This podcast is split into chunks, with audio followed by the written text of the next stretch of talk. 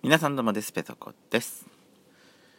40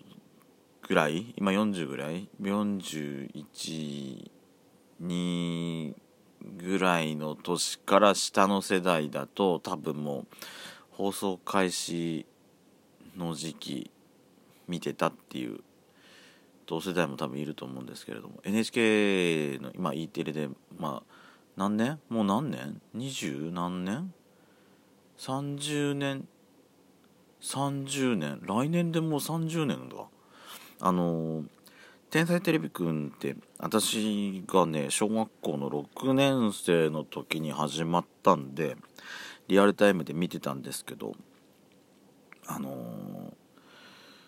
まあ大学入ってから時間ができてまあこれ前、まあ、これ前多分話したような気がする。時間ができて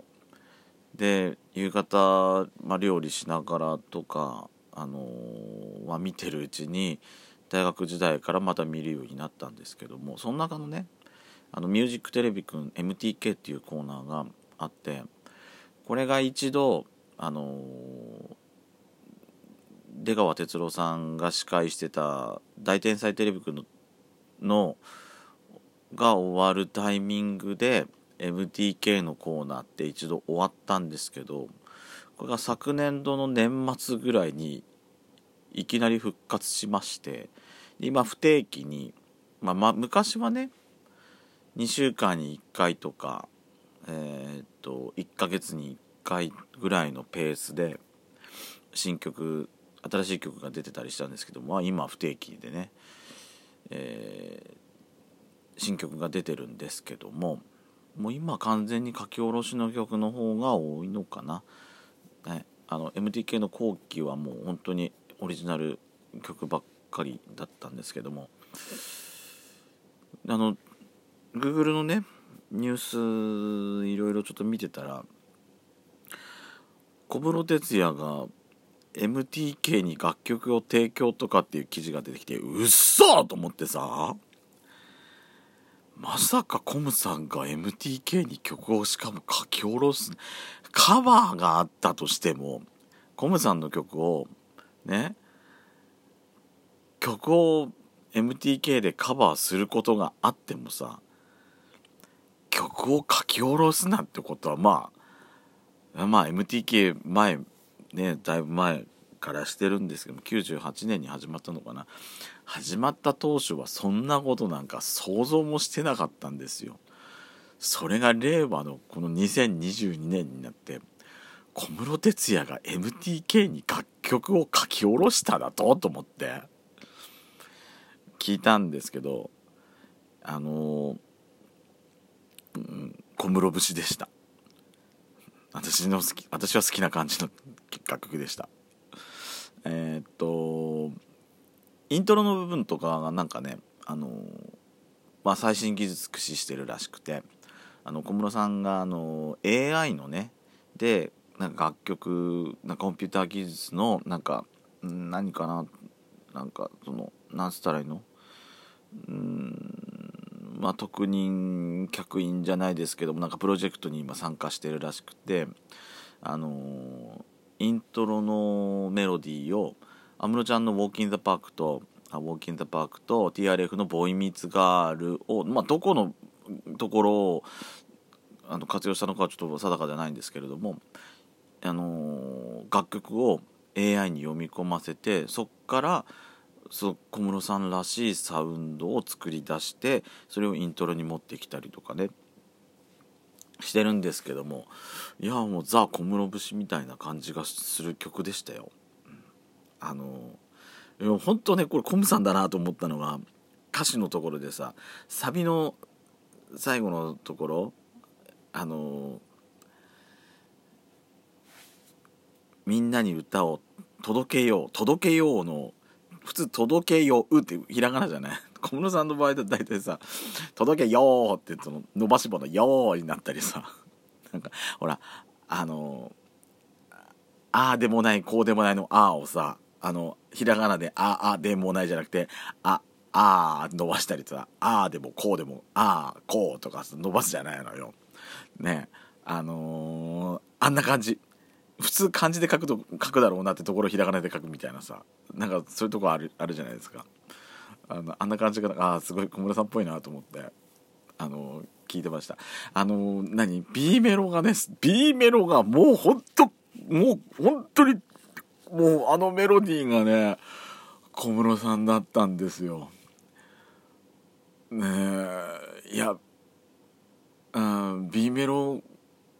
好きかな。サビの部分もキャッチでいいんですけど B メロがね小室さんっぽくてなんかすごくいいなと思って聞いてました。あのダウンロードできるみたい。ダウンロードの方はあのフルバージョンで弾けるみたいなんでで興味のある方私もサブスクサブスクでも聴けるみたいだからサブスクで撮ろうかなとは思ってはいるんですけどね。でも MTK の曲ってサブスク1回出てもさ途中でさあのダウンロードできなくなっちゃったりすることの方が多いんで楽曲買ってた方がいいんだよな とか思ったりはしてるんですけども。まあ年度末っていうかいつかまとめてアルバムで出ねえかなっても考えてはいるんですけどね。その一つ前の天才テレビくん U の時とかああ今今ハローか？今前が U かな？の時はあの、何年かしてから何年か経ったなな3年間分をまとめた人となんかアルバムにしてして出したりとかもしてたんで今回の MTK もそのまあまた復活してから3曲ぐらい出てるんです。今回が3曲目なんですけどもそれもまとめて出さねえかなっていうふうにちょっと淡い期待をしてるとこです「どすこいラジオスピンオフ」「ペソドコ」「ペソコのそこそこどうでもいいこと」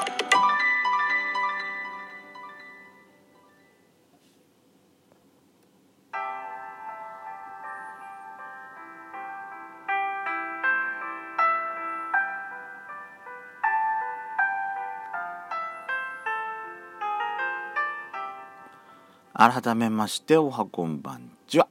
ドスコラジオスピンオフペソドコペソコのそこそこどうでもいいこと。お相手はペソコです。デカシバさんから前回ご紹介させていただきましたメッセージの続きいただいております。片落ちのルルブ情報でチェリーランドに向かったのでトルコ館が閉館していたのが残念だったかな。リニューアルしたら再開されるのかしら。ということで。今ねそうトルコ館と駐車場道の駅の駐車場があってでトイレの隣に裏に行く道があるんですけどもさらにそこから西側にえー、っとまあちょっと広場とかあるんですけどもまあその広場のもうほんと駐車場側近いところにトルコ館っていうあの建物があるんですね。あの寒河江市とトルコのどこだったっけ？どこだったっけ？覚えてない。ちょっと待って。トルコっての覚えてんの。トルコ覚えてんの。どこだったっけな？姉妹都市になってるんですよ。寒河江市と。でトルコのまあ民芸品ですとかいろんなものが置いてあってで一時期そこですごい話題になったのがドンドルマンだっけ？あのトルコアイス。あのー、くっつくとさあのー、こうね売り子の人がすごい遊ば遊ばに遊ばれるやつ。あのあれも売ってたりするんですけどもね。あれね。あれね私夏に食べたのかな。トルコアイスね。なんかもう唾液が全部持ってかれそうなアイスなのにね。アイスなのに、ね、唾液が持ってかれるってどういうことよとか思いながら思いましたけど、ね、あのー、トルコアイスも売ってたりするんですけど今ちょうどねその西側のその広場の部分がリニューアル改修工事をしてるんでその兼ね合いで今ちょっとトルコ館が入れない状態になってるんですよ。あのぜひリニューアルして再開したら足を運んでいただきたいと思います。私ねまあいいやこれ次回以降話そう。えすごく大きい道の駅で隅々まで楽しみたかったのですがレンタカー返却時間の関係で奥の公園まで足を伸ばせなかったのが残念です。案内図で気になったのが芋煮広場です。芋煮限定の広場？うー芋煮は良くてバーベキューとかダメなの？えー、はたまた大鍋のオブジェがあるとか？あ気になる裁縫したら絶対現地確認する、えー、温泉好きのデカシバスさんは、あユージェリーもお邪魔しました。3種類のお湯がどれも良くて気持ちよかったです。露天風呂も広くて雪見風呂も素敵でしょうね。ペソコさんが紹介されていた山頂が近くにあったことは盲点でした。そう、すぐそばにあるんですよ。温泉とチェリーランドを点で検索したのが範囲でした。佐賀もまだまだ見どころ楽しみなところがありそうなので、レビンリベンジ計画しなくちゃだわということでいただいております。ありがとうございます。えっ、とね、時間足りるかしら。あと、芋煮広場はですね、芋煮以外もできます。あのー私も使ったことがあります。あそこでね、バーベキューしてました。芋煮だけじゃないです。あそこ、いろんな、あの、煮炊きできますんで。よくね、やってますよ、週末とか。あそこ借りて。あの、車もね、すぐそばまで乗り付けられるんで、あのー片付けとかもすごい楽ですしテントもたテントっていうかタープみたいなの立ててやってる人たちもよくいるんで、うんでその少し奥にあのーコスモス畑とかもあるのかな確かでよくそのガッサンとコスモス畑を撮った写真とかねインスタに上げてる方もいらっしゃったりするんで季節が合えばねいいかなと思うんですけど私ね実はねユーチェリー入ったことないんですよ。実は一回も。一回も入ってないんだよ確か。うん。なんなんか逆に近場だからっていうのもあるのかもしれないけど。行きゃいいのにね。わざわざ遠出しないでさ行きゃいいんだけどなんだろうなんで足が運ばないんだろう。今日あたり今日あのお休みなので行ってみようかなっていう考えはするけど多分行かないんだろうな。なんか違うことしてんだろうなとか思いながらいます、はい、というわけであ今朝ですね。是非今日も皆さんお仕事頑張ってください。